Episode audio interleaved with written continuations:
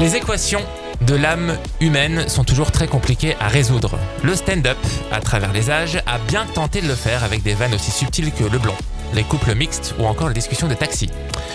Napoléon, le premier stand-upper de l'histoire, ne faisait-il pas rire ses soldats le soir en racontant comment elle s'était fait friendzoner par Cléopâtre?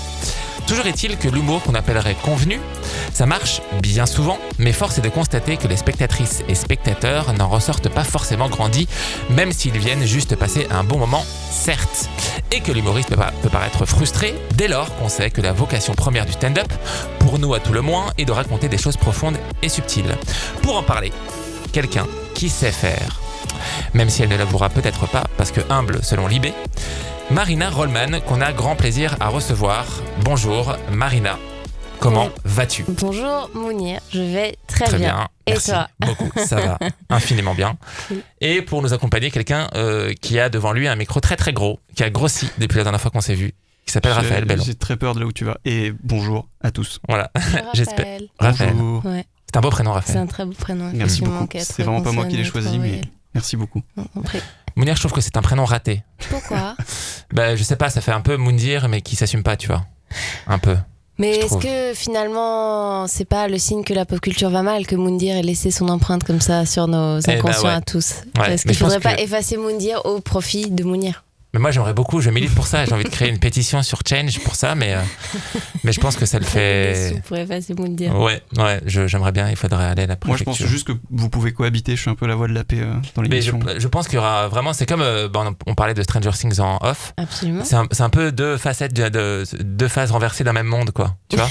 Il y a le monde de Mounir et le monde de Moundir, tu vois? Tu veux dire que tu as, tu as un côté Moundir? Et j'ai un... Non, bah alors pas du tout, du coup. Ok. Genre, mais- tu, la, euh, tu es la face claire. Ouais, oui, voilà, je, alors, très humblement, hein, mais je pense que je suis un peu la face claire. en fait, je vais être complètement honnête et candide. Je, je, je, je sais que Moundir existe, mais je ne sais pas qui est Moundir. Tu sais, c'est ces gens. C'est comme ces mots que tu manipules et tu, n'en connais pas le sens. Tu dis oui, oui, bah, c'était son Pygmalion. ha, ha, ha. Et ça, et tu dis, non bah, euh, ça s'appelle C'est le- l'effet Mandela, non? Est-ce que c'est ça l'effet Mandela? Je crois que c'est Quoi, ça. Quand les gens font semblant de savoir qui est Nelson Mandela?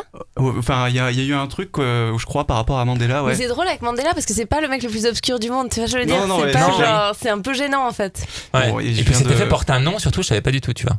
Surtout, je viens de relier Mandela à Moundir. Je sais, Ouais. pas, je sais pas quoi faire de, Ouais. de Plus- ça. Mais donc qui est Moundir? Et ben. Moundir, c'est un, un mec de télé-réalité Ouais, mais de quelle émission? Euh, qui a fait Les Aventuriers de, de l'amour. euh, C'est terrible parce que moi, je le confonds avec un autre gars, moi, qui m'avait Oh, marqué. ça va être raciste. Oh, non, ça non, va être- non, non, pas du tout. Attention. mais qui s'appelait Brandon. Parce Ah. que pour Oui, moi, voilà. voilà. et qui avait tout pété, enfin, qui est arrivé, qui est avec un bâton, enfin, il avait fait un truc euh, complètement fou à l'île de la tentation. Et Moundir, c'est aussi l'île de la tentation. Oui, c'est la version semoulière de Brandon Moundir, si tu Ok, veux. Voilà. très bien. Il y a une histoire de bâton, il y a des gens qui cassent des choses. Et oui, Donc Mais l'île oui, de la tentation, c'est quand tu viens en Mm. couple et, c'est ça. et tout le monde veut se baiser et après t'es C'est ça. offusqué. Oh mais vraiment, elle exagère, Alors, Chantal. mais vous êtes venu là pour ça, enfin. En fait, Et c'est il y a déjà ex- des- Est-ce qu'il y a des candidats qui se sont appelés Chantal Je pense pas, c'est un peu vieux. Je pense que c'est pas là. Oh, ce serait tellement mieux de faire ça avec des cool. sexagénaires avant Ouais. ça. Ce serait tellement plus marrant. Ouais.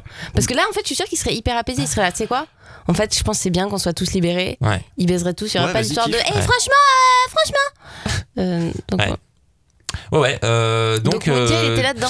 Et il a perdu sa meuf, il a chopé une MST, qu'est-ce qui s'est passé non, non. Je n'ai aucun a- souvenir. Non, non, en fait, il a, il a perdu euh, des meufs. En fait, et il a essayé de s'en faire plein dans Ah. toutes les émissions. il- Ah, voilà. merde. et puis, tant et si bien que W9 l'a contacté pour lui proposer sa propre émission, sa propre case, du coup, qui s'appelle Moundir, l'aventurier de l'amour. Et il essaie de draguer des gens, quoi. Oui.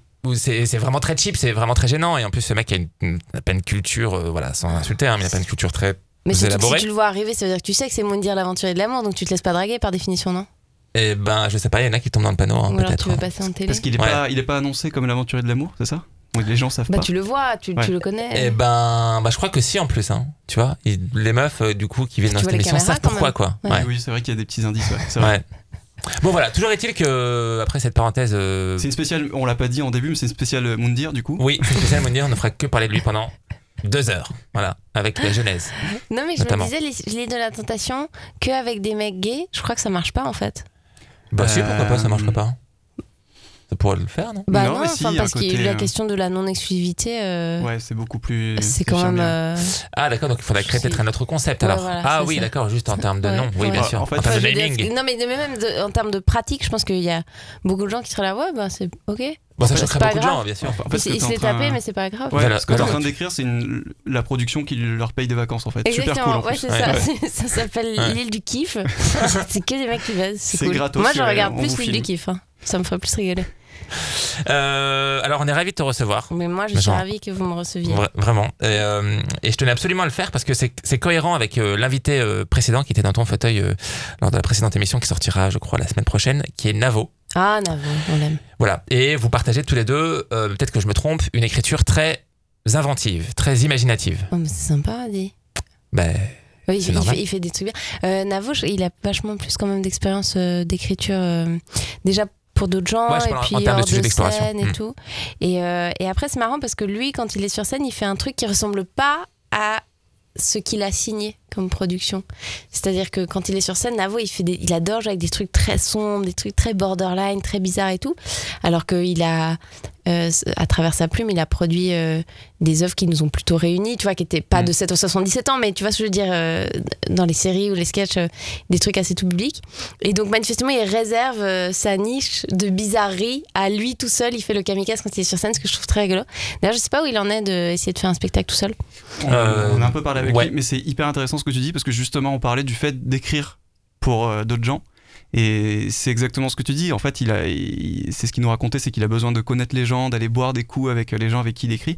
Et en fait, ils se font, enfin pas qu'ils se font, mais il y a, y a une espèce de mélange qui se fait. Et il écrit pas vraiment. euh, Non, ouais, le but c'est d'être maïoticien, quoi. De, de... Mais, mais ce que je veux dire, c'est qu'après, dans la fiction, tu vois, ça, il aurait pu faire des trucs très bizarres dans Bref, ou il aurait pu faire des trucs très sombres Ouais, dans Bloqué, tu vois. oui. Et en vrai, ça reste euh, Mais que cool, mais assez, euh, tu vois, pas, tout public, c'est pas le terme, mais tu vois, profond, quoi, voilà, mais c'est, mais c'est, euh, il réunit plutôt les gens, Ouais. alors que sur scène, il fait vraiment des trucs bizarres, quoi. Il a envie de te mettre dans des endroits de malaise et tout. Ouais. Mais je pense que c'est parce que parce qu'il avait Kian dans tous les projets que tu as cités. Je pense qu'il y a de ça. Parce Oui, que c'est vraiment euh, tous vrai. les deux, tu vois, qui, qui, qui écrit en, écrit Oui, d'ailleurs, euh, Ouais. nous nous avait dit qu'il pouvait que écrire pour des gens qu'il connaissait euh, Ouais. très bien. Ouais, Du ouais. coup, euh, que c'était très compliqué pour un auteur d'écrire pour des gens qu'il connaissait pas, quoi. Enfin, moi, j'ai des amis qui ont essayé, tu vois, pour des gens qui connaissaient pas, et en fait, ça marchait pas. Donc, euh, Moi, j'ai essayé une fois d'écrire pour. euh, Non, j'ai essayé deux fois. Et c'était pas des gens dont j'étais très proche. C'était un exercice intéressant parce que, tu vois, moi, je, dans, par exemple, il y avait un gars dans sa biographie, je crois qu'il y avait plein de trucs hyper intéressants. Mais je disais, putain, mais tu devrais faire ça, faire ces comparaisons-là et tout. Et ça lui parlait pas trop et ça le touchait pas. Et c'est là qu'effectivement, j'ai vu les limites. C'est que, en fait, euh, à moins d'être dans un truc où t'es totalement interprète, t'es vraiment un comédien et on te met des textes dans la bouche et tu montes sur scène, limite tu savais pas ce que t'allais jouer deux semaines avant, tu les as vraiment appris. S'il y a quand même un peu cette appropriation du, du stand-up et un truc un peu biographique, euh, c'est- difficile de te faire euh, dire un truc que tu ressens pas profondément, même si t'as des auteurs. Et je, je trouvé ça marrant parce que vraiment j'avais des angles à proposer et je, je pense vraiment pas qu'il les refusait sur la base de les vannes sont pas bien, mais juste sur le ouais c'est pas ça sincère, en fait, que Ouais, ça traduit pas exactement le. Ça, c'est pas la partie de mon histoire qui m'intéresse. Moi, je suis là, mais putain, mais c'est évident que. Tu Ouais. vois, je, je le- je le prenais presque avec un angle. Je sais pas si c'était un scénario, si on faisait une série sur ce personnage-là. Ouais. C'est évident qu'il y avait un épisode où il fallait parler de ce truc, tu vois, c'était hyper rigolo. Et lui, ça lui parlait pas. Donc, effectivement, c'est difficile de. En fait, c'est ça. T'es pas tellement force de proposition. T'es es vachement en train de faire accoucher la personne de ce qu'elle Ouais, aurait potentiellement à dire. Ouais. Donc, ça prend du temps, quoi. L'écriture automatique pour quelqu'un qu'on connaît pas, c'est juste impossible. Ouais, après, il y a le... le- les autres trucs qui sont moins biographiques, qui sont plus la question de. Nous, qui est un truc qu'on fait beaucoup en Suisse, euh, qui est de d'écrire pour ce qu'on appelle des privés. Euh, les, les soirées privées, c'est quand euh, ça peut être euh, le Noël d'une boîte d'assurance, ouais. voilà, ou truc. Ouais. Où là, tu vas faire, je sais pas, 15 minutes de blague sur mesure sur un sujet donné.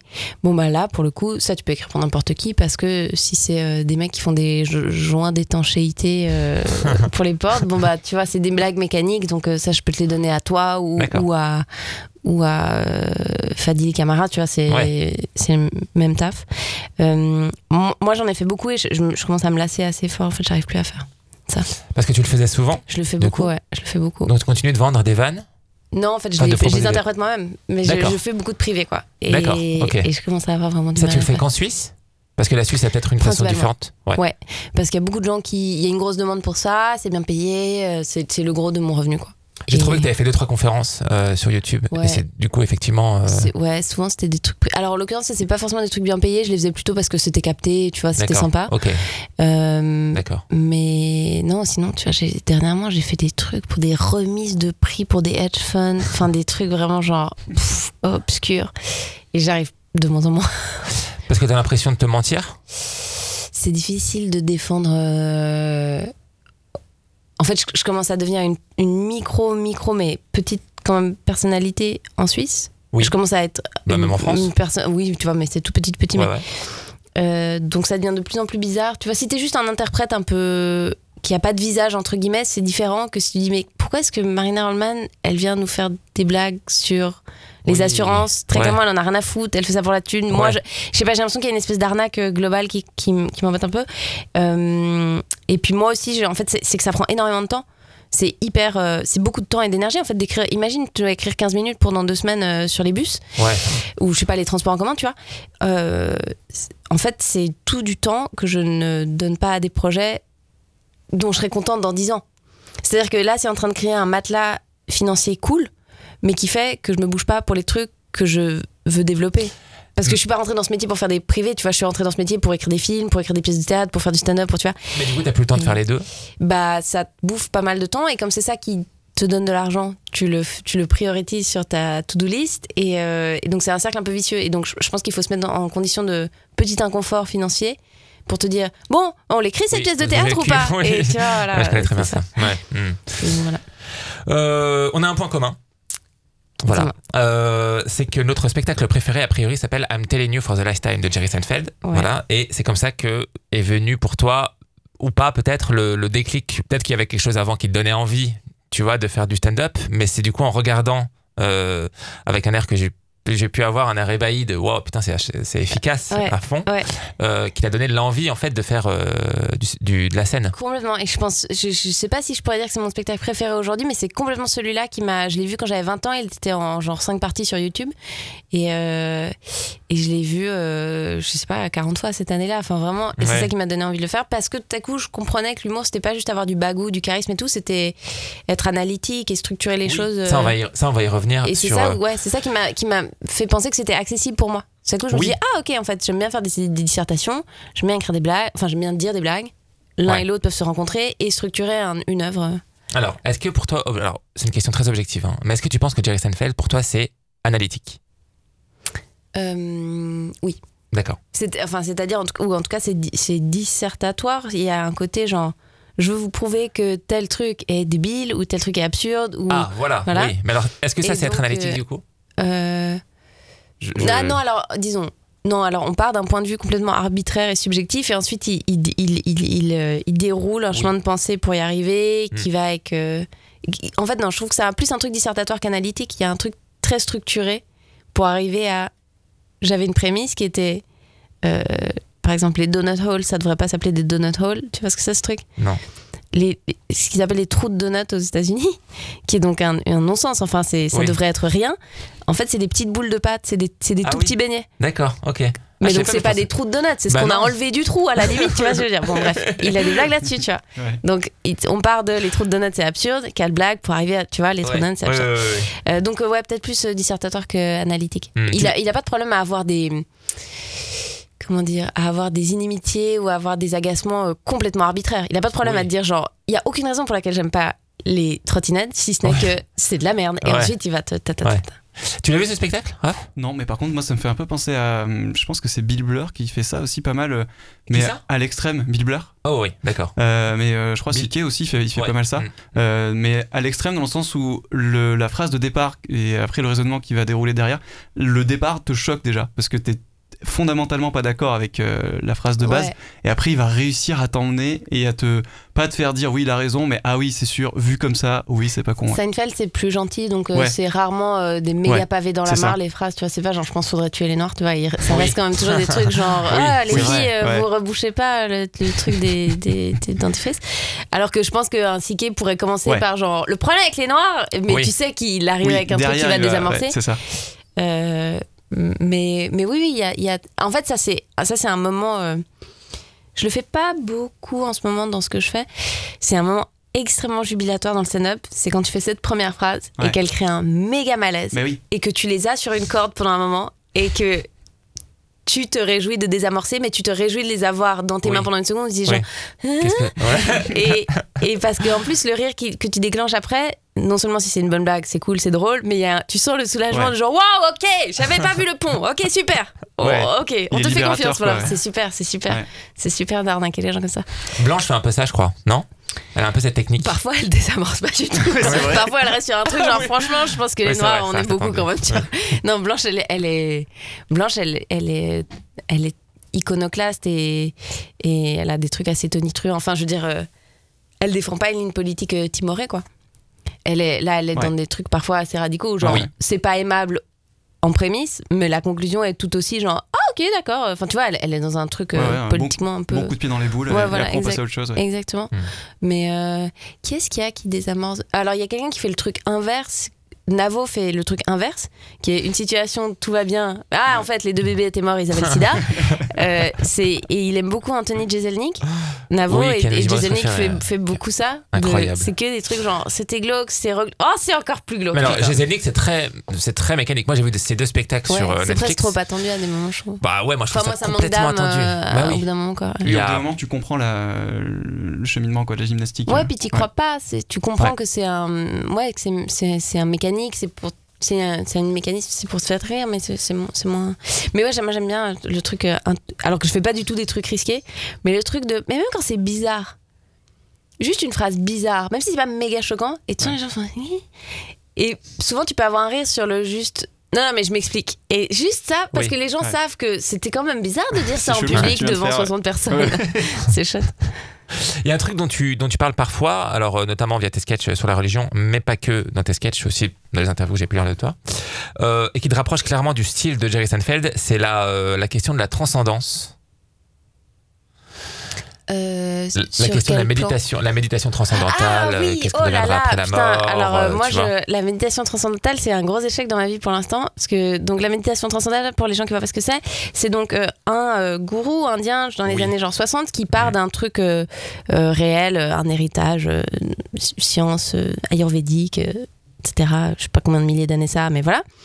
Et il se dit, il y a peut-être moyen de marketer ça pour les petits blancs qui se cherchent un peu.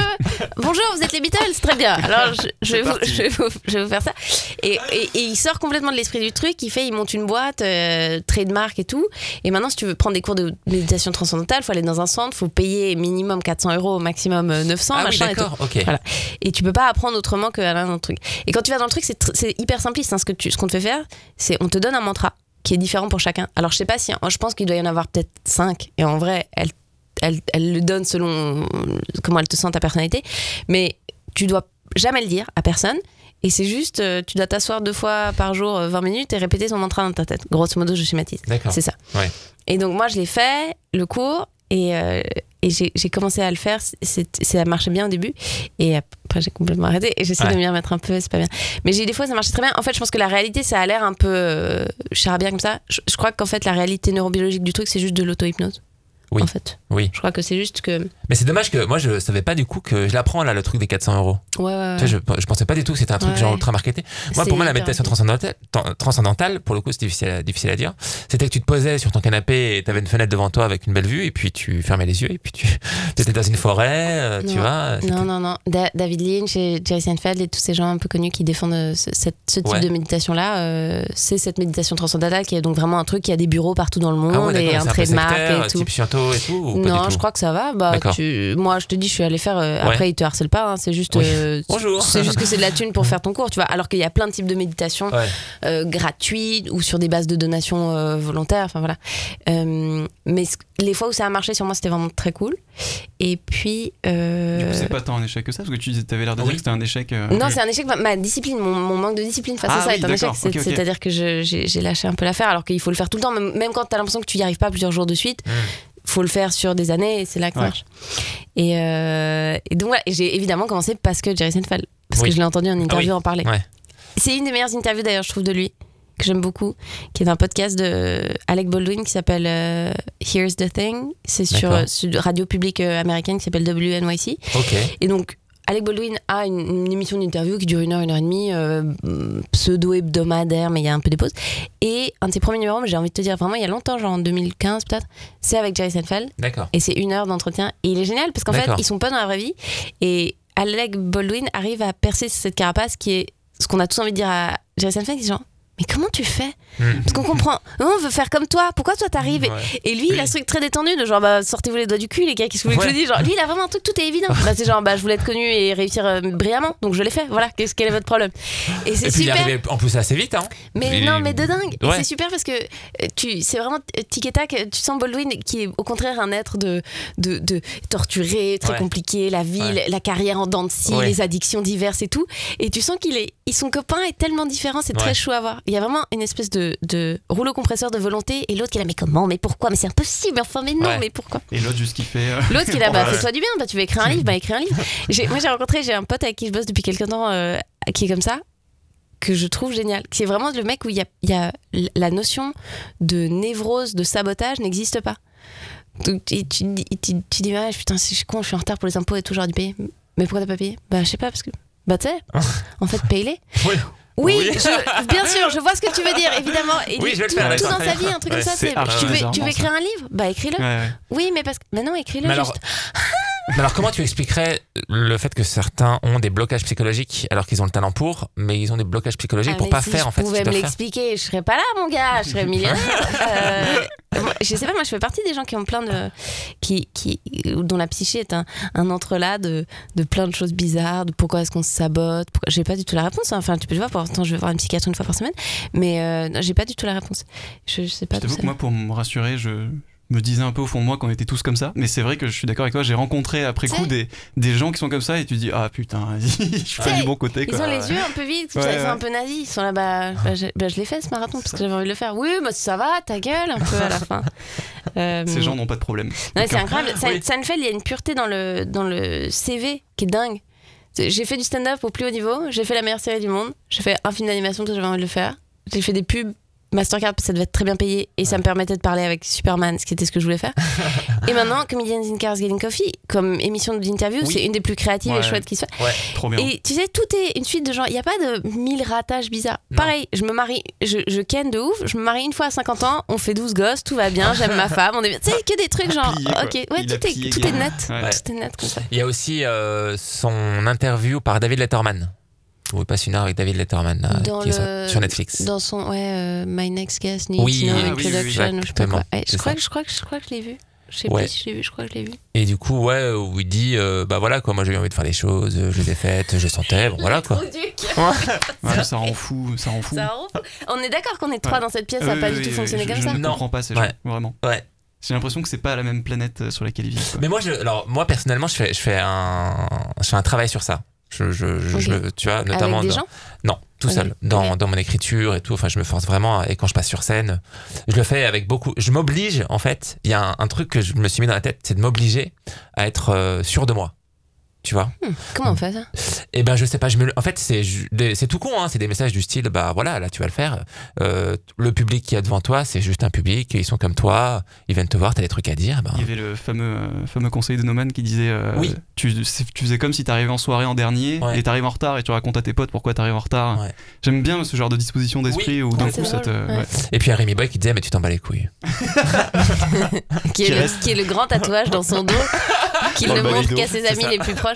Rémi Boy étant vraiment, et je tiens à le dire, j'espère que quand il aura des Oscars, il pensera à moi, qui est vraiment une des personnes les plus drôles Mais que bien je sûr. connaisse. bien Vraiment, sûr. c'est. Et vraiment un énorme batteur de couilles parce que vraiment il en a vraiment Oui. rien à foutre. Ouais. S'il en a rien à foutre. Et je te parlais du en off. Est-ce qu'il en a rien à foutre? Ou est-ce qu'il nous cache toutes ces angoisses? c'est une très bonne Je sais pas. question. J'arrive pas, je suis pas arrivé à Non, percer non, ce je pense secret. qu'il. lui, Rémi le- Boy, écris-nous euh, au CEDEX euh, 2603. Bon, en plus, on lui, avait, on lui avait demandé, on l'avait reçu ici. Mais oui, on a reçu l'épisode est sorti si tu veux le, Ouais. si tu veux l'écouter. Il s'en bat les couilles vraiment. Ouais. Moi j'ai vraiment l'impression. Moi que- j'ai l'impression C'est aussi, ouais. Ah ouais. C'est fort. Il, est, euh, il écrit et tout, et puis euh, voilà quoi, quand c'est quand c'est drôle, il le garde, quand c'est pas drôle, il le garde pas. Et puis je te parlais en off du, du truc qu'on organise avec Blonde là, Blonde Ouais. Comedy Club. Nous on l'avait invité, euh, t'étais déjà venu, oui, pour Raph, la, euh, la première notamment. deux trois fois, et puis lui il monte sur scène, euh, salut tout le monde, Oui, c'est voilà. ça, toi tu la l'as vu, euh, tu vu en off. euh, Ouais, ouais, ouais, complètement. Et puis, et puis moi je me dis, mais en fait, euh, voilà, ces mecs-là, ils y arrivent et tout. Enfin, pourquoi pas moi quoi Tu Ah oui, oui, mais ça veut pas dire qu'il est pas exigeant et qu'il a pas des Ouais, oui, hein. Il est, il est Bien pas sûr. du tout. euh, Bien sûr.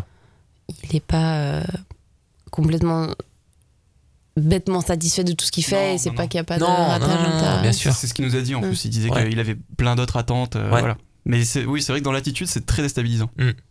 C'est Euh, le sud-ouest, c'est la magie du sud-ouest. du sud-ouest, euh, Rémi, non? Ouais. Oui. Ouais, ouais. Toi aussi? Non, du tout, D'accord. je suis de Suisse, enfin, quelle Ah bah oui, suite, pardon. C'est pas le même sud. Non, Oui, euh, c'est ça. Euh, T'as fait de la publicité un peu? Absolument. Ouais. Mon père est là-dedans, j'ai bossé là-dedans, c'est très triste, c'est vraiment le Ouais. monde qui te tue l'âme. Voilà. non, mais c'est marrant parce qu'il y a beaucoup de transfuges euh, pub, euh, humour. Il y a bah, Jerry Seinfeld voulait être publicitaire, Ouais. il est devenu humoriste. Il y a beaucoup de gens qui font de la pub qui ensuite deviennent humoristes. Enfin, c'est- logique que, en tout cas, les gens qui font de la conception rédaction, qui est ce que je faisais, c'est-à-dire qu'ils sont créatifs dans la pub. C'est deux manières de déjà de d'encapsuler le monde en très peu de mots, d'essayer de comprendre euh, des choses universelles, d'être percutant, de toucher plein de gens sans contexte. Tu vois, Ouais. arriver sur un plateau, c'est comme euh, tomber sur une page de pub dans un journal. Il y a un côté genre, euh, maintenant faut que tu comprennes le tout. Ouais. Euh, De toute façon, il y a une réflexion sur la communication, sur, euh, sur comment tu vas t'adresser aux gens. Ça, c'est ouais, c'est c'est clair, quoi. complètement. Mais moi, ça m'a un peu tué l'âme, ouais. Et puis, euh, oui, ce qu'on pourrait lier entre la pub et l'humour, c'est le syndrome de la formule, du coup. Ouais. Euh, et tu avais fait une euh, chronique chez Nagui, dans la bande Mhm. originale, Mhm. qui c'était sur la publicité. Ah ouais? Et je t'avais trouvé euh, alors formidablement revancharde. Est-ce que c'était pour le coup une revanche par rapport à. C'est laquelle? Tu me rappelles juste de quoi je parle Euh, C'est le truc sur les produits de beauté? Non, c'est Oui, pas ça. exactement. Ah c'est ouais, ça. ouais. Tu parles du marketing, de la ouais. publicité, tu as. Euh, revancharde. T'étais très bien, hein, enfin, tu, Non, tu- non, voilà. Non, non, je, je, Mais j'ai l'impression Je que tu prenais un vrai plaisir pour le coup. Ah ouais, ça se ouais, voyait, quoi, tu vois. je, je pense que j'ai un gros énervement. euh, Là, en l'occurrence, en plus, je, je, je- parlais des, des produits de beauté féminin, donc euh, je crois que j'ai un, j'ai un gros énervement par rapport aux injonctions, euh, la cosmétique et l'esthétique féminine et les, et, les, et les magazines féminins. Enfin, tu vois, ce, ce qu'on te dit, tout ce que tu devrais faire et tout l'argent que tu devrais dépenser et tout le temps que tu devrais passer pour être ah, sortable, Ah. c'est genre déjà chaud. Le mensonge constant me rend barge en fait. Le, crème fouettée à l'air, euh, il y, a une- il y a vraiment ça dedans. C'est un truc, je crois qu'on l'a vu, on avait genre 12 ans avec ma meilleure pote. et Ça fait vraiment 20 ans que c'est ça restait un mot-clé entre nous de genre fouetter à l'air pour dire bullshit, tu vois. Ouais, c'est vachement- euh, très fouetté à l'air cette crème. C'est très Euh, c'est bizarre, ça me donne faim, moi, c'est chelou. Oui, c'est Ouais, vrai, ouais, mais il y a un ouais, peu ouais. ça. Ouais. Moi, j'ai l'impression d'avoir une Euh, crème comme ça qui était dans les airs. exactement. Euh, donc je, je pense qu'il y a un agacement généralisé de genre la publicité dans nos vies, c'est chiant. Les injonctions par rapport à la cosmétique quand t'es une meuf, c'est chiant. Et après probablement que oui, oui, je dois avoir plein de d'énervement euh, encapsulé sur cette question-là. D'ailleurs, tant Peut-être inconsciemment. euh, Non, mais même euh, quand j'ai essayé d'en parler, je sais que je, je- les bullshit jobs et ce genre de métier-là, euh, ça fait des années que j'aimerais en parler sur scène, mais je sais que je suis trop énervée quand j'en parle, c'est pas marrant. Je suis juste un peu genre ah c'était de la merde ou alors c'est triste, tu vois, mais c'est pas drôle parce que j'arrive pas à le sublimer, j'arrive pas à le faire décoller de du truc euh, juste qui rend fou, du truc kafkaïen, du truc triste, du truc euh, Le constat, quoi. ouais. de, la, de la fin d'époque. Enfin, il y a un truc euh, glauque, mais c'est généralisé. hein. Il y a beaucoup de gens chez qui ça se ressent. Là, je vais t'entendre dire le mot kafkaïen. C'est quelque chose que tu répètes beaucoup dans tes interviews, vidéos et écrites. Oui. Ouais. Euh, Est-ce que c'est aussi la volonté de, de sortir de ce côté kafkaïen du monde qui est euh, l'isolement, qui est la, la solitude, qui est l'enfermement dans un domaine, dans une classe, dans une catégorie? Euh, moi, quand je pense souvent quand j'emploie kafkaïen, je, je crois que je suis, j'aime plutôt. euh, Enfin, l'image que ça m'évoque, c'est plutôt euh, euh, les- arcanes d'un milieu qu'on rend compliqué juste pour masquer qu'il ne fonctionne pas ou pour le ouais. plaisir. Tu vois, c'est Ouais, plutôt le oui. truc de moi, en, en l'occurrence, là où je trouvais que ma, ma place dans les boîtes de com dans lesquelles j'ai bossé était un peu kafkaïenne, c'était on fait une réu pour parler de la prochaine réu, pour faire un brief, pour faire un plan strat sur la com d'une boîte. On et, connaît et tu sais qu'à la fin, en plus, c'est un truc qui mène à rien. C'est Ouais, des gens ouais. qui t'ont donné de l'argent pour un truc, c'est- genre pour faire de la com interne. T'es là donc. Oui. Ça, vous dire, ce sera le petit truc qui sera affiché aux toilettes que personne va lire. Oui. Et ça, on est en train de dépenser 30 000 boules là à faire des réus, de post-réus, de post-it. C'est beaucoup trop vrai. Voilà, donc donc euh, c'est toute l'architecture compliquée d'un système qui marche pas, qui essaie de nous cacher qui marche pas et qui marche à vide et qui broie un peu les gens là-dedans. Euh, c'est plus ça, ça, euh, c'est moins la question de l'isolement que la question des, Ouais, des- systèmes un peu euh, Parce que moi, je pensais au livre euh, du mec qui se change en cafard et qui Ouais. du coup enfermé. euh, ouais. Ok. Euh, le journal Le Monde te classe euh, avec Blanche Gardin, du coup, pour y revenir, et Constance parmi les Amazones de l'humour. Parce que quand t'es une femme et que tu fais de l'humour Et et, et que t'as moins de 35 ans, il y a un moment donné, on va dire eh, Vous Oui. êtes pas un petit peu l'héritière de Blanche Gardin toi, tu dis bah, si vous voulez. Nous, nous, on va t'appeler la Xena la guerrière euh, oh, du LOL. Qu'est-ce qu'elle était cool, Xena. Euh, On l'embrasse, hein, évidemment. on, l'embrasse parce qu'elle nous on écoute. l'embrasse. Elle m'a appelé la semaine dernière, Absolument. Euh, parmi les Amazones du LOL, qu'est-ce Oui. que ça veut dire? Ça veut dire qu'on a un sein. Elles ont pas un sein, les Ah, Amazones. bah, alors, Pour tirer à l'arc, tu sais, elles se coupent, Bah, elles se coupent oui, un oui, ins. alors- c'est la légende. ouais, Elles ouais, se coupent un Ah ouais, pour ça, mieux tirer à l'arc. Alors pour le coup, je suis pas sûr que le monde l'a interprété comme ça, et je pense qu'il l'a interprété de façon plutôt schématique, juste de dire euh, vous partez à l'assaut Ah, euh, contre va, les méchants ouais. euh, mecs, tu Ouais. vois. euh. C'est juste Ouais. que Amazon, ça, ça claque dans un titre, j'imagine. C'est c'est comme Mais ça oui, qu'ils pensé. enfin moi ça m'a surpris de la part du monde, ça aurait pu être possible de la part de Pix Magazine, tu vois, mais euh, du monde Les Amazones. Les Amazones. Je sais pas, qu'est-ce que je dois dire? J'aime beaucoup. Je suis, je suis classée avec qui là-dedans? Avec euh, Bl- Blanche Gardin Ouais. et Constance. Euh, c'est marrant parce que avec Constance, on fait pas du tout la même chose. Enfin, Ouais, oui, Constance, elle fait pas, des personnages et tout, Ouais, on est c'est d'accord. fait du Donc, sketch. euh, Alors, qu'est-ce que, parce qu'on est mordant. Mais moi, je sais pas, j'ai l'impression que les gens me prêtent un truc beaucoup plus mordant, acide et tout que je l'ai. En fait, je crois que je fais des trucs très gentillets où à la fin, je suis là, j'aimerais bien qu'on se tienne tous la main et j'aimerais bien qu'il y ait- il y ait moins de, de dissension sociale et moins de gens qui s'insultent sur Internet. Donc, euh, ouais, je sais pas tout ce qu'on a en commun, si ce n'est que, je sais pas. Bah, je suis contente si on me compare en termes d'écriture à Blanche et Constance. hein, les deux, elles écrivent très bien, donc ça, Mm. ça me ravit. Mais après, je pense qu'elles sont beaucoup plus mordantes que moi. Je fais des trucs assez gentils, quoi. C'est Oui, donc ça. voilà, d'où l'idée de dire que c'était très schématiquement résumé, quoi. C'est Ouais. marrant que tu dis ça parce que moi j'ai pas cet effet de prime abord. De prime abord, je trouve qu'effectivement t'as un côté très. euh, bon, tu, tu vas un peu tout défoncer, il y a un côté très offensif, mais après, le, comment dire Sur la fin, le- le- l'esprit que tu laisses, c'est plutôt euh, Oh, venez, on arrête toutes ces conneries. et Oui, c'est fait un très truc suisse, mieux, quoi. Ouais, à la fin, ouais, c'est toujours genre, oh, oh, ils, oh, oh, ils ont vraiment tort, c'est vraiment pas bien. Mais à la fois, ils ont peut-être leur raison. Et vous savez, il faudrait peut-être trouver un entre-deux. Tu sais, j'arrive toujours à une espèce de truc de milieu, genre beige.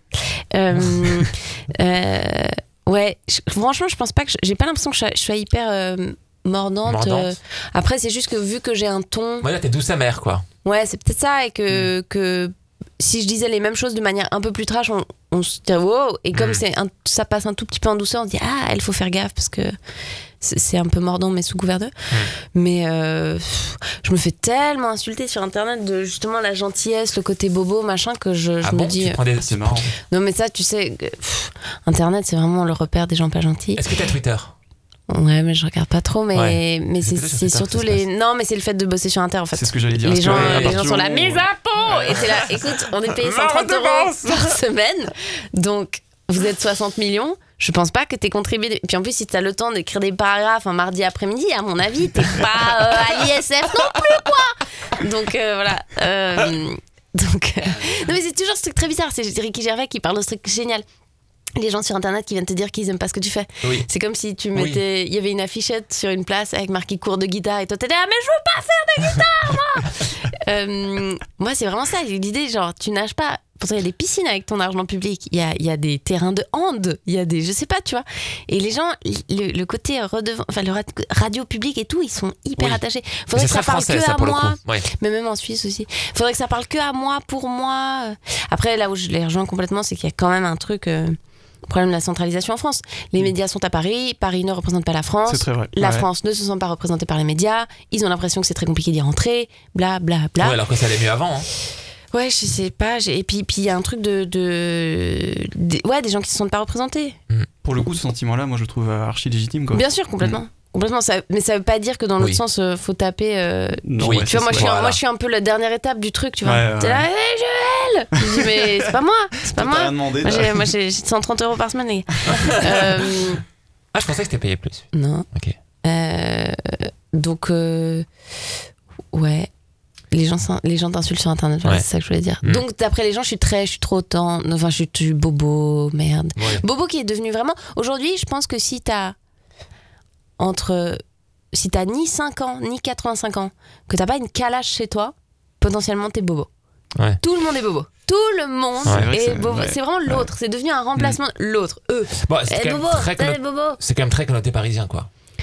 Mais franchement, si t'habites à Dijon et que t'as le malheur de faire du vélo Mais et oui, d'essayer de réduire ta sûr. consommation de viande, ah les bobos, tout le monde est bobo, tout le monde est bobo, tout le monde. Si vraiment si t'as pas une calache chez Ouais. Watt, que tu votes pas Front National en chantant euh, euh, les lacs du Connemara chez toi tous les soirs, t'es bobo. Quoi. Ouais, t'es un sale bobo, Ça veut rien dire, Ouais. c'est juste l'autre. Bref, pardon, fin de parenthèse. Non, non, t'inquiète, t'es très bien à entendre. Euh, dans le portrait Libé dont tu as fait l'objet, Mhm. j'ai lu un- une expression qui m'a, euh, pour le coup, ravi, qui a suscité mon ravissement. Ah. Tu dis que la féminisation de l'humour a raffiné le propos. J'ai dit ça, moi, putain, Oui. je dis des trucs Ouais, quand même avec vraiment, des syllabes et Ouais, tout. vachement compliqué, Ouais, C'est une très jolie formule, et sachant que le mot raffinement, moi, c'est mon mot préféré de toute Ouais. la langue française. Ah, c'est Voilà. chouette. Ouais. Parce qu'il a, un top, euh, il a un top 100 des. J'ai un top 100. On le mettra à la fin des je et t'as un top des, des mots détestés? Euh, Moi, par exemple, glu. Non. je- C'est trop Ouais. marrant, glu. La glu Ouais. Mais ça, tu l'aimes ou Ouais. tu la détestes C'est c'est un peu. euh, Amour ouais. Ouais, C'est ça. dégueulasse, mais c'est Ouais. marrant. Glu, c'est trop bizarre à dire, mais en même Glouton temps. aussi, ça me fait- dégueulasse. Ouais, glouton, c'est horrible. Glouton, bah, le mot dégueulasse, j'aime pas, par exemple, tu vois. Ah ouais. Ouais. Ça préfère le mot c'est. Roman qui le dit avec 3A, dagalasse. Ouais, C'est si. Dagalasse. Ouais, ça, ça, ça passe un peu mieux. Euh, euh, Et le ben, le- ouais. le- la féminisation de l'humour a raffiné le propos. Je pense aussi, alors je sais pas si c'est ça que je voulais dire sur le moment, je pense aussi que de manière générale, ce que j'essayais de dire, c'est en fait la- le, le, le droit de citer, la voix au chapitre qu'ont les minorités, donc minorités au sens euh, de représentation, donc ça, ça inclut les femmes dedans, euh, fait que plus il y a de minorités qui sont représentées, moins tu peux avoir un discours euh, ballot, euh, pato, euh, Généraliste. euh, ouais, tu peux, tu peux plus parler de trucs que tu connais pas en faisant des grosses erreurs, euh, en parlant à gros traits et tout.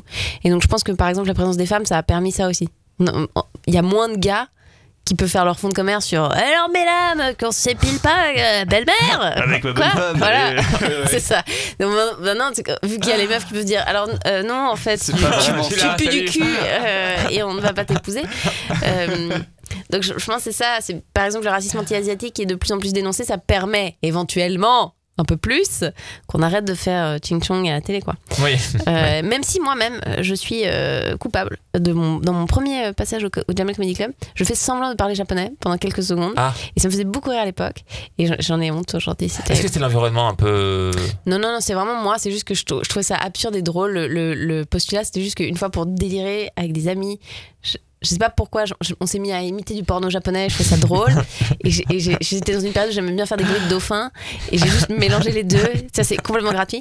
Et je complexe un tout petit moment parce que j'ai l'impression que l'ascendant euh, économique sur le Japon est pas le même que sur d'autres pays racisés. Donc, ils ont beau pas être blancs, on est un peu plus à égalité que des pays. euh, qui ont été colonisés ou Mhm. alors desquels il y a eu une immigration forte et où on a tu vois, un peu maltraité. Le, le Japon, on est un peu plus à force égale, Ouais, ouais, c'est donc voilà.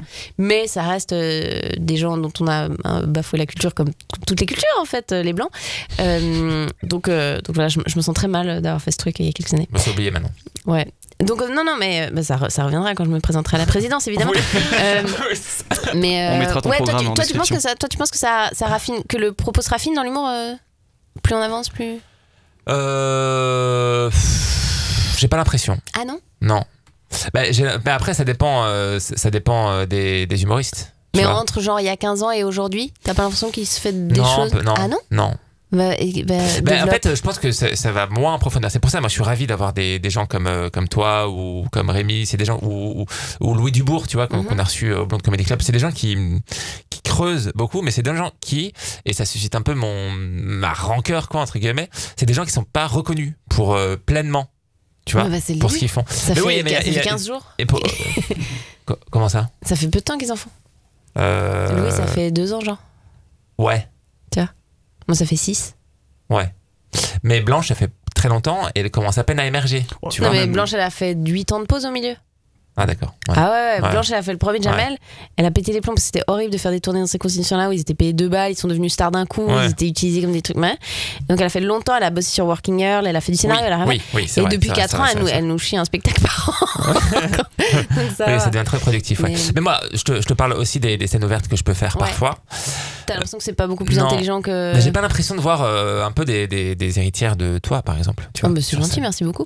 Euh, Non, non, mais tu vois, c'est qui, qui vraiment font une critique un peu des abusés de la société, tu vois, qui parlent vraiment de, de trucs un peu sur eux, qui, tu vois, qui, qui font état un peu de leur névrose, qui savent en- Enfin, après, il y a peut-être un truc un peu exigeant avec ça, tu vois, mais. Mais surtout, je pense qu'on met, on met longtemps à écrire des choses euh, intelligentes. Tu vois, euh, moi, par exemple, Farid, que j'ai toujours trouvé brillant, Mm. je trouve son dernier spectacle Mm. m'a scotché Ouais. de dingue. Le propos qu'il a sur la France, alors ça veut rien dire parce qu'on peut pas faire du voyage dans le temps, mais on, on l'aurait pas eu il y a 20 ans. Évidemment, parce que juste l'histoire est comme elle est, mais aussi parce que je pense qu'il y a 20 ans, il n'y avait pas de performeurs qui allaient s'atteler à la complexité de ça, de, de qu'est-ce que c'est la diaspora, qu'est-ce que c'est l'héritage, qu'est-ce que c'est la France multiple, qu'est-ce que c'est être français et être aussi d'ailleurs. Enfin, tu vois, franchement, par exemple, le niveau d'intelligence et de raffinement de ce spectacle-là, pour le coup, j'ai l'impression Oui. que c'est une première en Ouais. France. Ouais. Et je rebondis avec euh, celui de Shirley sur euh, Ah. Netflix. euh, Qu'on l'aime c'est- d'amour. C'est Ouais. Com- Comedians. J'ai oublié. était la première invitée de ce podcast d'ailleurs. Ah, ça je- fait. Oui, oui. Je sais plus comment ça s'appelle sur Netflix, Comedians on Tour, je sais plus du tout. Euh, Ouais, Comedians euh, of the World. Ouais, ouais. c'est quelque chose comme ça. Et qui parle notamment du, du portable et euh, de la mondialisation, tout ça. Et Oui. ça, pour le Ouais. coup, là, je te rejoins, c'est vrai que ça commence à toucher à des sujets qui Ouais. sont. Oui, ça commence, Béton, tu vois. quoi. Ça commence. Et, et- mais je trouve que, alors moi, je sais pas, mais je- moi, je- personnellement, je trouve que ça va pas assez vite, quoi. Ah ouais? Ouais. Je trouve que ça prend un peu de temps, tu vois, c'est quand même. Et moi, surtout, j'ai la hantise de si je commence à vouloir parler de choses très, très, très profondes ou sur moi ou de mon passé et tout, euh, j'ai peur de pas faire rire, quoi. Parce que je, j'arrive pas encore à pleinement déceler le potentiel humoristique qu'il y a dans, euh, qu'il peut y avoir dans les malheurs du monde, tu vois. Ah oui.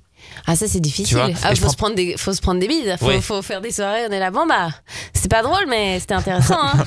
Vous avez bien chialé. De toute façon, je fais pas du stand-up, moi. Je Ouais, c'est juste venu pour une conférence, les gars, vous êtes Ouais. trompés de salle, c'est tout. Ah, ça, non mais c'est ça, ça. c'est vrai, c'est dur. hein, de... Il y a des trucs qui tiennent à cœur. Moi, il y a- il y, a un ou deux trucs que j'arrive pas à en parler bien pour l'instant. Ça fait jamais rire quoi. Tu vois, Lenny parle, la, parle bien de la colonisation, Ah, Lenny Monga, par exemple, tu vois, Qu'est-ce qu'il est intelligent cet homme. qui était le deuxième invité de. Super. Euh, tu vois, et du coup, euh, moi, c'est pas un discours que j'entends, euh, que j'entends partout, quoi. Non. Alors qu'aux États-Unis, par exemple, alors on fait toujours dans ce podcast très souvent la comparaison entre. États-Unis et France. C'est terrible, mais dès que tu parles de même chose, quoi, euh, tu ouais, vois. non euh, mais c'est encore pas la fois, même histoire. vois. Nous ça fait 15 ans qu'on en fait. C'est vrai. C'est pas beaucoup. Tu vois, Judas Friedlander, par exemple, il a fait un spectacle magnifique que je recommande à fond, qui s'appelle America's is the United States is the greatest country in America, euh, où il dit, euh, en fait, où il compare à chaque fois les États-Unis, même dans le pire, quoi, même dans les meurtres, tu vois. Mm. Genre, vous, vous êtes hollandaise, vous avez combien de meurtres par an? Deux, bah nous, on en a 150, Mm. tu vois. Et voilà, on est américains, on est les meilleurs, tu vois. Mm. Et, et il le fait, en fait, avec une dérision Mm. qui, est, qui est, je trouve, très. Il renverse parfaitement le truc. Et je trouve qu'en France, ça, ça prend pas assez encore de. Ça fait pas longtemps qu'on en fait à part ça. Ça fait 15 ans genre qu'on fait du stand-up. Ouais, je, suis, je te rejoins. Je pense qu'on a dû, Oui. pa- on a dû passer par. euh, vrai. avez jamais remarqué dans le métro, voilà, tout ça. Ouais. Et puis je pense que là, c'est- oui, c'est c'est- ça s'affine, quoi. Ça en même temps, du temps. 15 ans, je suis pas sûr, parce que des proches, moi j'avais l'impression qu'ils faisaient du stand-up, tu vois. Pas Oui. Un peu. Mais, mais je veux dire euh, que- qu'il y ait toute une scène comme ça d'émulation comme on a aux États-Unis, c'est-à-dire des comedy clubs, des gens qui s'entraînent, des gens qui Oui. changent de spectacle tout le temps, des gens Oui, qui ça c'est vrai. qu'il y ait une vraie communauté de Ça, ça. Euh, ça, ça fait. Bah, c'est le Jamel Comedy Club, quoi. C'est dans les années 2000 à peu près. Ouais, ça en fait partie. 2005. ouais. Hmm. Je me dis, moi, je, je trouve qu'on va dans la bonne. Je, je vois beaucoup de gens qui me font rire. Et je vois Mm. beaucoup de gens, en fait, qui me surprennent. Hmm. C'est ça, je pense, le. Je sais pas, j'aurais regardé des trucs il y a, il y a 10-15 ans, je- je- soit je voyais les trucs arriver, soit c'était des gens qui m'impressionnaient parce qu'ils avaient d'autres euh, aptitudes. Genre Mual Robin, j'étais biberonnée à Robin quand j'étais petite, Oui. c'était autre chose, c'est une comédienne. Oui. Mais oui. le stand-up, il me surprenait moins il y a 10 ans que là vraiment j'arrive dans des salles et même des gens que je connais pas ça fait ça fait 6 mois qu'ils en font Ouais. je me c'est incroyable Ouais. mais c'est- méga marrant mais moi j'ai pas du tout vu venir le truc c'est super Ouais, ça c'est trop bien. ouais. ouais c'est vraiment trop bien Euh, alors j'aimerais objectivement te demander, parce que j'en sais rien et que ce podcast est un processus constant de découverte, s'il y a une bonne et une mauvaise écriture humoristique euh, pour toi. Et dans le cas de la bonne, est-ce qu'elle est réussie quand on arrive pleinement et sincèrement à, à s'explorer? Est-ce qu'il y a une bonne. Bah, j'ai l'impression que le. Le, la sanction du public, elle est assez radicale. Oui. On a la chance de faire un art qui est. euh, il y a des impératifs de rendement assez clairs, quoi. On doit susciter une réaction physique. C'est rare, hein, c'est cool, c'est bien. Oui. C'est aisé de savoir si c'est réussi ou non. On peut pas débattre de. Moi j'ai aimé, j'ai pas aimé. Enfin, bien sûr qu'on peut aimer. Après, le- la question c'est où est-ce est-ce que tu trouves ton public ou pas? Parce qu'en fait. euh, il y a beaucoup de gens et de choses que je trouve exigeantes et intéressantes euh, et hyper drôles et qui n'auront peut-être jamais l'exposition qu'elles méritent ou qui l'auront dans 20 ans, juste parce que pour l'instant, les gens qui vont voir de l'humour, c'est une certaine catégorie de personnes qui s'élargit de plus en plus, heureusement, euh, mais qui a des humours de niche qui ne devraient pas faire rire tout le monde et qui, qui peuvent survivre que dans un environnement où on a décidé d'aller voir ça et d'être pris dans cet univers-là. Moi, je crois pas trop au truc. euh, il y a des gens marrants comme ça sur 5 minutes, mais sur un spectacle d'une heure, je pense qu'il n'y a pas beaucoup de choses qui mettent tout le monde d'accord. Hmm. Et moi, Mm, les, par oui. exemple, les artistes américains qui m'intéressent, c'est des gens qui font des trucs qui sont pas qui n'existent pas ici. Comme qui par exemple Ben, euh, John Hurley, euh, Kate Berlant, euh, Julio Torres, euh, Maria Bamford, ils font vraiment Oui, des trucs ouais, ouais. barrés, bizarres. euh, à mi-chemin de la performance euh, d'art contemporain, euh, des, des- des personnages hyper dans la gêne et tout. Il n'y a pas beaucoup de gens qui font ça ici. Tu vois, un mec comme Marc Fraise, c'est un mec qui explore un Ouais, peu ça. j'allais j'allais t'en parler. Ouais. Euh, j'essaie de voir. mais euh, mais, mais c'est- voilà, je pense juste que la bonne écriture, c'est quand elle fait rire des gens. La question, c'est est-ce que tu as trouvé les bons gens Ouais. pour plagier euh, Kian Kojandi? Euh, Des fois, tu crois c'est les bons gens, c'est pas les bons gens. Euh, euh, D'ailleurs, j'ai pas vu son dernier spectacle, qui je pense est super. Non, j'ai vu Pulsion, mais j'ai pas Ouais, vu le nouveau là. Une bonne soirée. Ouais. Je crois que c'était ça. Ouais, c'est ça. Euh, donc je pense que la bonne écriture humoristique, c'est ça. Après, euh, le son de Yacine Bellous, si c'est Oui. drôle dans ta tête, c'est que c'est drôle. Il faut juste que tu trouves le moyen de faire le pont entre ce qu'il y a dans ta tête et les gens. Oui, Donc, et savoir le formuler du coup. Voilà, il faut peut-être pas abandonner quand tu, même si tu te plantes 40 fois. C'est pas forcément qu'il faut pas couper cette vanne de ton spectacle. pas encore. Coupe-la. Mais garde-la dans un coin de ta tête parce que le jour où tu auras fait la bonne pirouette, peut-être que machin. Et euh, dans le cas où il y a une bonne écriture humoristique, quelle est la question? Eh ben, j'en sais plus rien. Ah. Alors, si, dans le cas de la bonne, est-ce qu'elle est réussie quand on arrive pleinement et sincèrement à, à s'explorer nous-mêmes en tant qu'humoriste? Bah, je pense qu'il y a des gens qui font pas de l'exploration et que, qui font des trucs super. Ça me gêne pas de ne pas parler de Parce que soi. là, t'as ou- pas un rapport de sincérité avec le public, non? J'ai l'impression. Euh, non, mais bah, par exemple, le Jerry Seinfeld, je n'ai pas besoin de parler de lui. ouais. euh, je. Mais moi, je, ouais, moi, je le trouve super drôle, euh, mais j'aimerais que ce soit plus véritable, quoi, Oui, dans sa parce que façon ça, de se c'est mettre un à nu, peu- tu vois. Parce que ça, c'est un, c'est un peu la mode depuis quelques années. Enfin, c'est un peu ce qu'on recherche. Il il y a un, un phénomène de balancier, j'ai l'impression, dans la, le- la mise à nu, la véracité, ou au contraire des gens qui sont très loin d'eux. Et je, je, c'est comme la question de faire du personnage ou de faire du stand-up pur. Ou alors, tu vois, je, je pense qu'on est dans des, dans des mouvements esthétiques. euh, on va au baroque d'une tendance pendant 15 ans, puis après, on, on va revenir à autre chose. Tu vois ce que je veux dire? Moi, je suis Ouais. de plus en plus à l'aise avec, par exemple, l'idée de me dire, euh, si je réécris un truc, euh, peut-être qu'il y aura de la mise en scène et peut-être je ferai des sketchs. En fait, je, je- Ah. alors que j'étais vraiment ayatollah de, Ouais, Le du stand-up stand-up. pur, juste un ouais. micro, et, ouais. ok. et maintenant, je suis en train de me dire, euh, ça me touche plus les spectacles que je vais voir où il y a, on décolle un peu du réel. Je commence à trouver ça un peu trop premier degré de dire aux gens, Euh, pour vous parler de couple, je vais vous parler de couple pendant 5 minutes. Et, euh, et, Oui, et du oui. coup, je, je- je- mais tu vois, par exemple, Mitch Hedberg, c'est un des mecs les plus marrants du monde. Il parle pas de lui. Il fait des one-liners un peu absurdes. oui. c'est incroyable. Comme Gédéonique, quoi, un peu. Euh, mais de gentil. Tu vois, tu vois Ouais. que c'est Mitch Hedberg. Ce mec qui est mort d'une overdose à peut-être 30 ans, il prenait du crack, de l'héros. Euh, et c'est un mec qui avait un gros problème de de paralysie de scène, beaucoup de trac. Hmm. Et donc euh, ses premières performances, il a les, il a les veuges devant les yeux et il a des grandes lunettes, comme tu veux toi, fumer, mais rose. et, et il fait une espèce de truc de mouvement d'avant en arrière comme ça vers le micro. Oula. Et il fait des one-liners absurdes, un peu comme Stephen Wright. Euh, et c'est mani c'est vraiment le truc parce qu'il a un- une manière un delivery hyper euh, marrant euh, un peu perché comme ça. Euh, et les, les, les- ce qu'on a reproché à Thomas Sisley ce que Copy Comic a reproché à Thomas Sisley c'est beaucoup de blagues de Mitch Hedberg.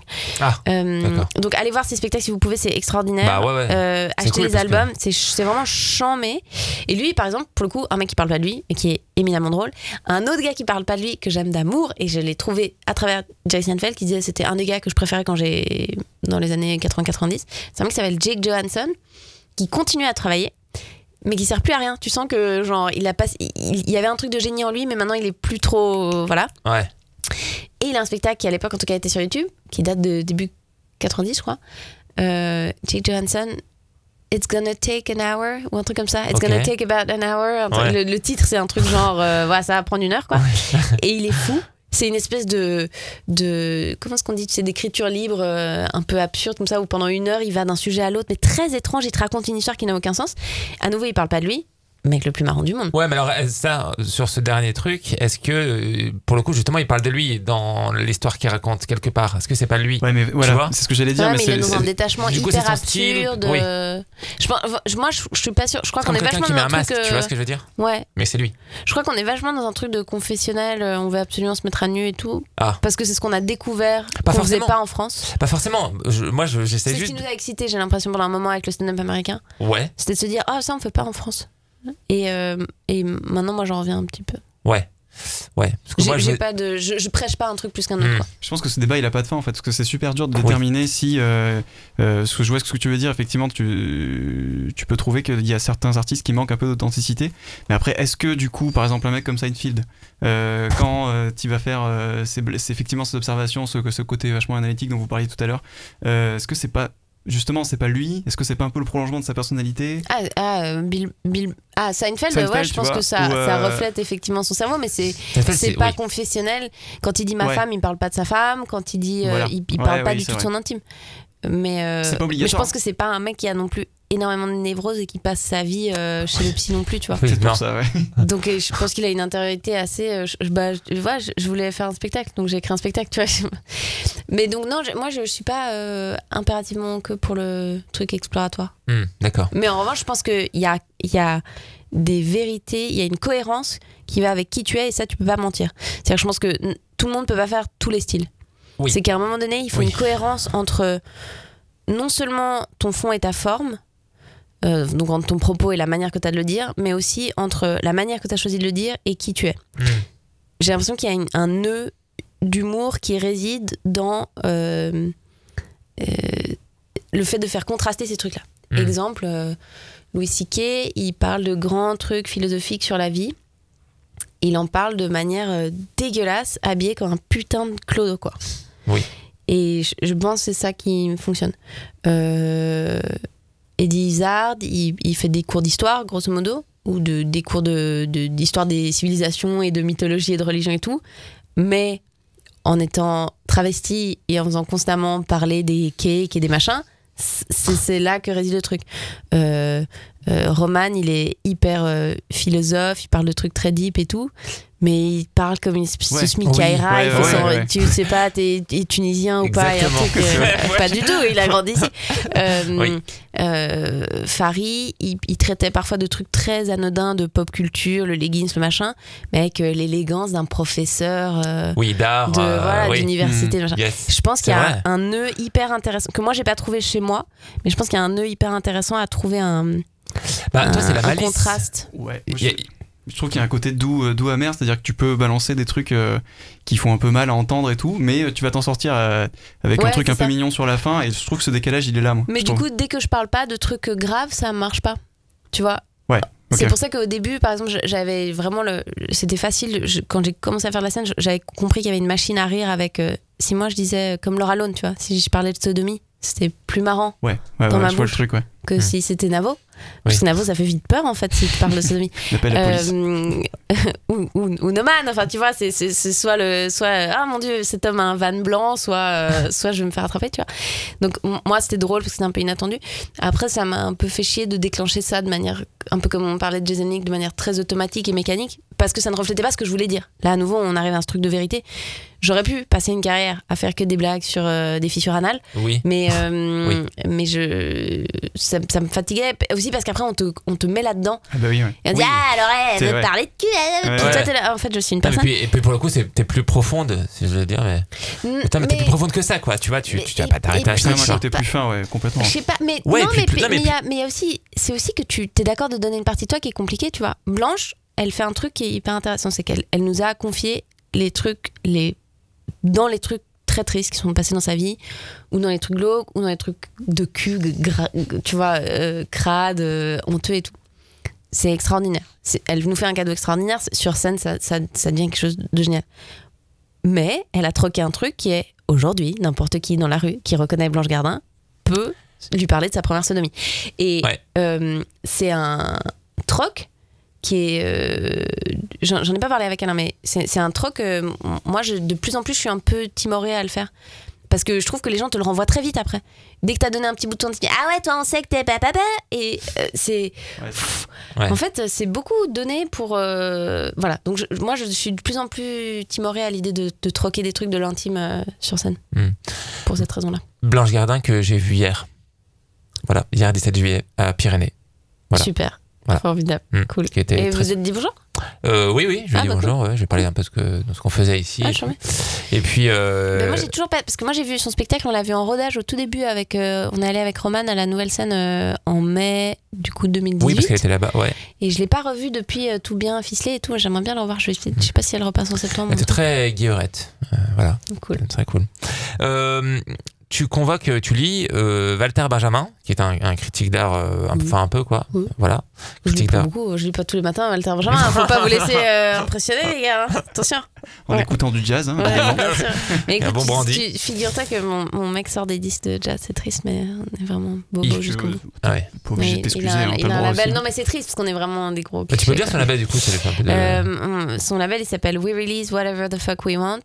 ok. Euh, Très bon, et il a un sous-label qui s'appelle We Release Jazz parce qu'il il- il sortait beaucoup de jazz euh, japonais et les japonais ils ils aimaient pas trop qu'il y ait fuck sur la sur la pochette. La Donc, pudeur euh, japonaise. donc, euh, Les voilà, Saoudiens aussi aiment exactement. pas ça, je crois. Tu dis quoi Les Saoudiens n'aiment pas ça. Ouais, suis c'est pas sûr, ouais. C'est possible. Mm. Beaucoup moins de jazz euh, en Arabie Beaucoup moins de jazz saoudien, effectivement. Euh, Est-ce que tu partages avec Walter Benjamin le, le côté un peu, le côté un peu contemplatif et distancié, propre à- au regard qu'on porte sur les tableaux? Oui. Eh bien, merci. Et c'était la dernière question. Merci. Euh, oui, euh, ouais, je, suis très, je suis très contemplative. J'aime beaucoup aller dans les musées. J'aime beaucoup regarder les images. J'aime beaucoup me balader dans des villes et je, je suis hyper chiante quand je me balade dans des villes avec des potes ou de, Ah, regarde là-haut, regarde, oh, il est beau ce. Alors je me permets de te dire que tu prends des belles photos. Ah, il est sympa, merci beaucoup. Voilà, parce Écoute, que je suis je- euh, Marina mon- évidemment mon sur Insta. Instagram, euh, mon Instagram ne plaît pas à tout parce que justement j'ai un Instagram pas du tout blaguesque. euh, Eh ben justement non, hyper et c'est très bien. Mais et oui. ouais, mais alors c'est hyper marrant parce qu'en fait les gens, Ils s'y attendent pas du tout. bah non, parce, parce qu'ils me suivent pour les blagues. En fait, ouais, mais ça m'énerve parce que je me dis, quand t'as compris le genre de blague que je faisais à un moment donné, t'as compris que j'étais Oui. pas genre. Enfin, et Ouais, donc, puis- oui. et, tu vois, je- je trouve- et en fait, ce qui est fou, c'est qu'ils sont- dans une. Ça, ça dit deux choses. Déjà, ils sont dans une tournure d'esprit quand ils me suivent qui est peut-être qui correspond pas à ce que je veux faire. Je, suis- je suis un peu en train de faire mon chat au pantin là, mais c'est vrai que Non, non, je mais- pense que je vais pas être dans l'humour à 100% toute ma life et que voilà. Hmm. Euh, et donc ils sont dans cette disposition là quand ils me suivent. Et en plus, je pense qu'il y a un problème d'hystérie vraiment totale avec les réseaux sociaux où on ne sait plus comment réagir. C'est soit j'adore un truc, soit je déteste. Et on, on est dans une hystérie. Il y a un côté les sentiments sont fébriles. C'est un peu Et donc, moi, aussi d'ailleurs. Euh, souvent, j'ai d'ailleurs désactivé les réponses à mes stories pour ça. Euh, je recevais comme réponse à, à mes stories euh, l'emoji qui pleure de rire. Et tu, et tu Ah t'as, ouais. t'as photographié un coucher de soleil, tu vois. Et les gens Wow. pleurent de rire. Et tu te dis, mais il faut, Ah non, mais là, il faut te faire interner. Parce qu'en Oui. fait, si ce coucher te fait pleurer de rire, Oui, oui. mais il y a. C'est très, il faut être médicamenté, il faut du Ouais. lithium. C'est très Ouais. clairement, c'est qu'il y a un problème. Et cette idée de, tu sais, tout, est- c'est un tableau en fait. J'ai juste mis parce que je trouvais ça beau. Ah putain Hmm. Pleurer de rire, c'est quand même l'extrême Hmm. d'une réaction. Tu vois, et c'est comme j'ai envie de le tuer ou je l'adore. On est un peu dans un truc, euh, ouais, un peu fébrile des sentiments.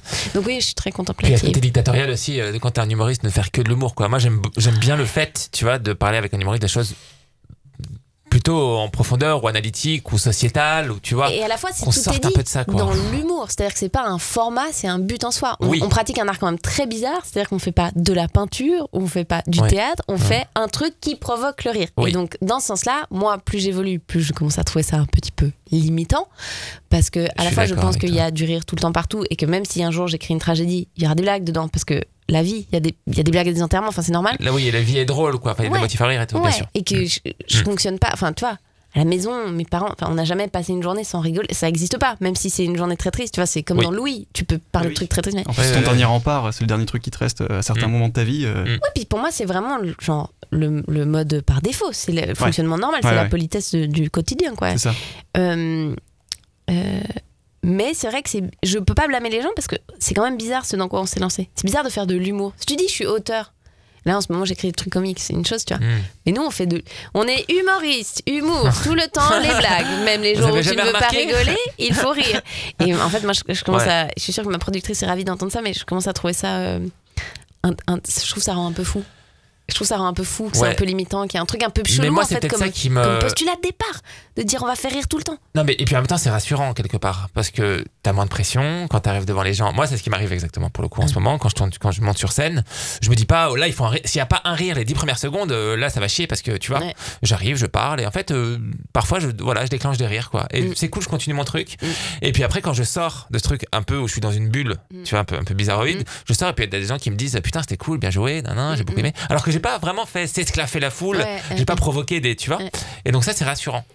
C'est cool, mais ça veut dire qu'il faut, il faut peut-être sortir de ce métier et dire qu'on fait d'autres choses. Quoi. Oui. Tu vois, c'était le gros moi, débat. D'ailleurs, euh, Louis Dubourg, il m'a cassé les couilles avec cette histoire de Nanette, ce n'est pas du stand-up. Est-ce que vous avez vu Nanette? Vous avez parlé de Nanette avec Louis Dubourg? Vous voyez ce que c'est? C'est- C'est un spectacle Ouais, sur je euh, c'est, Netflix. je vu. C'est une humoriste australienne qui s'appelle Anna Gatsby. Qui, c'est un seul en scène, euh, durait une heure et quelques.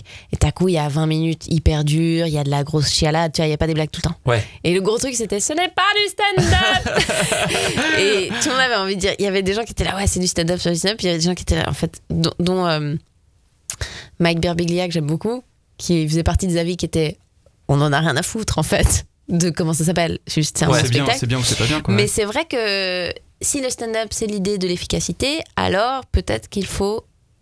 Moi, je vais peut-être dans dans pas très longtemps, et je pense que c'est déjà le cas un peu de mon spectacle, je vais peut-être me sortir du jeu. Je vais peut-être me mettre. au- je vais m'auto-mettre hors jeu parce que. euh, Moi, j'ai. Ouais, c'est moi, j'ai pas, pas euh, envie. pas, pas, pas- Ouais. Non, mais ou autre chose. concernant, Dire euh, c'est du seul en scène, Mm, dire, euh, oui. tu vois. euh, mais, mais parce qu'en plus, euh, en fait, moi, je commence à me vraiment poser des questions existentielles sur le sens de tout ça, qui est genre. Vu que je suis, plus je suis pas dans un truc hyper confession, parce que je trouve que c'est dur de donner ça au public, euh, et que je suis dans un truc un peu plus. euh, je parle de sujet de société et en gros, euh, j'essaie de dire le véganisme c'est bien, le féminisme aussi, tu vois. Oh là là, pavé dans la mare, oh, elle ose tout. Le problème, c'est que je me rends compte qu'avec la forme du stand-up, qui est quand même un truc très premier degré, euh, je, suis, je suis dans un truc, je harangue un peu les foules. Et en gros, soit t'es dans la salle, t'es déjà d'accord avec moi, mais ça sert à rien. Soit t'es pas d'accord, à mon avis, ça va pas changer ta life non plus. Tu vois. Hmm. Et c'est pour ça que je commence à trouver la forme un peu pauvre, parce que je me, je me dis, en fait, les spectacles que je vais voir qui n'ont rien à voir, ou d'autres trucs, du théâtre, un film, un long métrage de fiction, machin, j'ai l'impression que ça peut changer ta vision du monde, ou t'avoir fait ressentir des choses où il y a un réel gain, que tu sois d'accord, pas d'accord, parce que c'est sublimé. Ça, va à la hauteur du. Ça devient de la poésie, c'est du récit, c'est autre chose, ça te touche sur un autre plan. Tandis que moi, ce que je fais, qui est quand même un truc très. Un peu démonstratif, Oui. et ben je commence à, à trouver le truc, hein, tu vois, l'exercice un peu vain, quoi. Ouais, mais si, je, si je puis me ouais. permettre, il y a des. Enfin, moi, en tout cas, me, me concernant, il y a des gars comme Louis C.K. qui, justement, tu vois, ce gain dont tu parlais, euh, où il y a un- clairement un avant et un après le spectacle, ou un avant ou un après le sketch, parce que voilà, C.K., comme on disait, il va t'amener super loin, il va parler d'un truc un peu crade, et puis finalement, euh, ça, t'en- ça finit sur des trucs archi philosophiques. Mhm. Euh, bah, en fait, je me dis que non, en fait, j'ai l'impression que c'est faisable avec le stand-up. Mais t'avais si, pas euh, l'impression d'être d'accord, d'être déjà dans son camp politico-social à, à la base Et puis t'as pas l'impression que ça le rend fou surtout? Ouais, ça c'est possible, mais c'est enfin, ouais, enfin, j'ai- c'est terrible ce que je vais dire, mais limite c'est pas. Enfin, tu vois, moi je, moi je suis le, je suis le spectateur, je, Ouais. je reçois son truc Ouais. et effectivement, comme tu Mais disais, ça me t'avais pas l'impression d'être déjà un peu dans son équipe euh, politico-socioculturelle? Moi, c'est- c'est. c'est- C'est c'est parce que je suis vraiment animée par un, un truc, euh, grosse question de genre pourquoi on se parle et c'est quoi les médias aujourd'hui depuis En gros, depuis l'élection de Trump et depuis, je trouve, le- la grosse montée des incivilités euh, sur Internet où en fait tu te rends compte que le débat c'est vraiment genre deux personnes qui crient chacune l'une en face de l'autre, mais Ouais. personne s'écoute. Et donc, de plus en plus, je me dis, moi, le type de, de stand-up que je pratique là, à l'heure actuelle, où je, tu vois, je vais te parler de féminisme, je sais pas quoi, je sais pas trop à quoi ça sert en vrai. Parce que, ouais, soit les gens sont, sont d'accord, ils sont là, Eh, ça fait du bien d'entendre. Et c'est vrai que je me dis, passer à une autre forme. Tu vois, je suis allée voir le seul en scène de Edouard Baird. Il te parle de grands textes, il te parle de grands hommes, il te parle de, de moments de l'histoire, il te fait vivre des trucs, tu, tu, tu pleures, tu ris, tu machin. Quand tu ris, tu ris méga fort. Parce Ouais. que tu sais que t'es pas dans un truc setup, genre, elle, elle arrive la blague. Mais T'es dans une de. Ouais, situation tu te et tout. surprendre. ouais. Ouais. Et, euh, et après, t'as- en fait, que tu sois d'accord ou pas, ou que ça t'ait appris des trucs, euh, tu ressors. il- La machine à émotion, elle a vachement fonctionné. Et en fait, je trouve que la machine à émotion en stand-up, euh, je la ressens de moins en moins. Je trouve la forme un peu pauvre pour créer du vrai Tu ressenti. sais pourquoi? Parce que je pense que t'as dépassé ça. En Je tant que spectatrice, en tu tant qu'humoriste, je Ah. pense que t'as dépassé un peu ce entre guillemets euh, cirque quoi. Ouais. Tu vois. Je sais pas. Un truc qui m'a touché, par exemple, un des spectacles qui m'a vraiment touché euh, cette année, je trouve que celui de Farid est vraiment bien. Euh, pas bien, excellent, Hmm. génial, très très drôle. Mais je le classe un peu plus dans le truc, genre, j'ai trouvé intelligent et j'ai beaucoup aimé le propos. Mais un qui m'a un peu plus touché sur un truc émotionnel, c'est celui de Panayotis. Je sais pas si vous l'avez vu. Moi j'ai déjà vu sur scène, effectivement, il avait un peu des passages. euh, Bah là, son heure, euh, vraiment, il y, a un ré- il y a un truc de storytelling et de. émotionnellement, il, te- il te raconte l'histoire de sa vie en gros. Oui, ses parents, tout ça. ouais, ouais. et ben là pour le coup, euh, je- tu vois, j'ai ressenti, Et voilà. je- je- il y avait du récit, de la poésie, il Ouais. y avait un truc, euh, moi je trouvais très fort. C'est pour ça que je, enfin, moi je me permets de, parce que, je, je, je pense que le- le- la forme du stand-up a, euh, comment dire, elle est pas limitée à ça. Je pense qu'en fait, euh, je pense qu'en fait, tu peux explorer plein de trucs. Bah euh, oui. T'as Après voilà, je, je dis pas que c'est des choses aisées, euh, vraiment. Ça Mais c'est peut-être des choses qui pas parce qu'en fait, j'ai pas envie de parler de ma vie, je crois. Et donc, euh, faudrait peut-être que je passe dans un truc où justement j'écris de la fiction ou autre chose pour faire ressentir des trucs. euh. En fait, c'est aussi ça, c'est que là, il m'est pas arrivé mille trucs dont j'ai envie de parler. Hmm. Et donc, si je parle des trucs tiers, je, je trouve que c'est un peu. Euh, Ouais, c'est un peu. Ah bon, le véganisme, c'est bien, c'est étonnant que tu dis ça, dis donc. T'habites Ouais, dans le marais, c'est incroyable. Alors, c'est pas pour te brosser dans le sens du poil ou te jeter des fleurs, mais moi je trouve très rassurant qu'il y ait des humoristes euh, comme toi, je trouve, qui euh, aiment l'art, sont passionnés par des choses euh, culturelles, qui réfléchissent leur œuvre, euh, qui se posent des questions, qui sont dans l'analyse. Enfin, tu vois, moi je trouve ça vraiment rassurant comparé à ce que je vois un peu euh, ailleurs, notamment. Je en- savais qu'il y avait un. Non, mais enfin, tu vois, comparé à ce que je vois un peu, je sais pas, peut-être que je me trompe, mais un peu en majorité, quoi, dans ce pays. Ah ouais? Tu vois, ouais. Putain, mais moi je vois que des bons spectacles, Mounir. Faut, faut, Faut, faut, ouais, faut, Ouais, faut vous filer des plans là Ouais, parce qu'apparemment vous n'êtes pas Ouais, d'accord. ouais, ouais, ouais, ouais. Mais pour le coup, voilà, je, je, Ouais, je mais suis, je hein. assuré. Hmm. Alors, on arrive à la fin. Oh, patatras. Ouais, patatras en grec. Patatras. Ça vient de là, ouais, c'est ça, c'est l'étymologie. Ouais. À la fin de ce podcast, euh, on n'a pas vu le temps passer. hein, T'as vu, je te l'avais dit Ah. C'était incroyable, c'était vrai. Tu vois? Ouais, Clairement une heure. Hein, je, Je crois qu'on a fait une heure, ouais. Ouais. On a fait Pardon, un. hein. Non, non, t'inquiète. non, non, non, vraiment pas de soucis. Non mais on prend. Ouais, ouais, on prend à fond. hein, Bien sûr, c'était passionnant, bah, vraiment. cool. Merci encore. Cool. Et euh, bah, je vais te laisser la parole pour nous dire euh, ce que tu vas faire euh, bah, prochainement, où est-ce qu'on peut te retrouver. Oh là là. blablabla, Alors, euh, je vais voilà. prendre mes vacances. Ouais, c'est ça, il parle pas de juste après là. ouais. Je cherche des gens pour arroser mes plantes. Euh, alors, je vais jouer en Suisse le 1er août, mais ça, vous vous en turlupinez le fluflinet. On sait jamais, y a des euh, Suisses qui nous écoutent, je sais ouais. pas. Non, Ouais. mais c'est c'est un. Et mon frère habite c'est en Suisse, donc truc- peut-être que Ah, c'est. bah, voilà. Bah, c'est pour le 1er août, c'est la fête nationale et euh, il y a un parc euh, à Genève qui s'appelle le parc des eaux vives et Bien c'est sûr, une scène ouverte, c'est vrai. Oui, Et voilà. magnifique. Avec la grande fontaine, là. Ouais, sûrement. ouais. Mais non. Si, je pense, ouais. Euh, la scène et la Fitzgerald, ça s'appelle. Euh, voilà, donc ça, je fais pour le 1er août. Ensuite, j'ai des privés, on s'en fout. Euh, et je fais quoi? Alors, je reprends à Marseille euh, 18, 19, 20 septembre, je crois, un truc comme ça. D'accord. Et puis après, je reprends mon spectacle dès le hum, 24 septembre au Théâtre de l'œuvre, deux fois par semaine, les mardis et les mercredis. Venez, parce que c'est grand et je crois que si je vends pas de tickets, il va falloir que je fasse des vidéos virales pour satisfaire ma production. En commençant vous avez jamais remarqué. Vous avez remarqué, Voilà. ça va faire le buzz. Et je j'arrive pas à faire le buzz.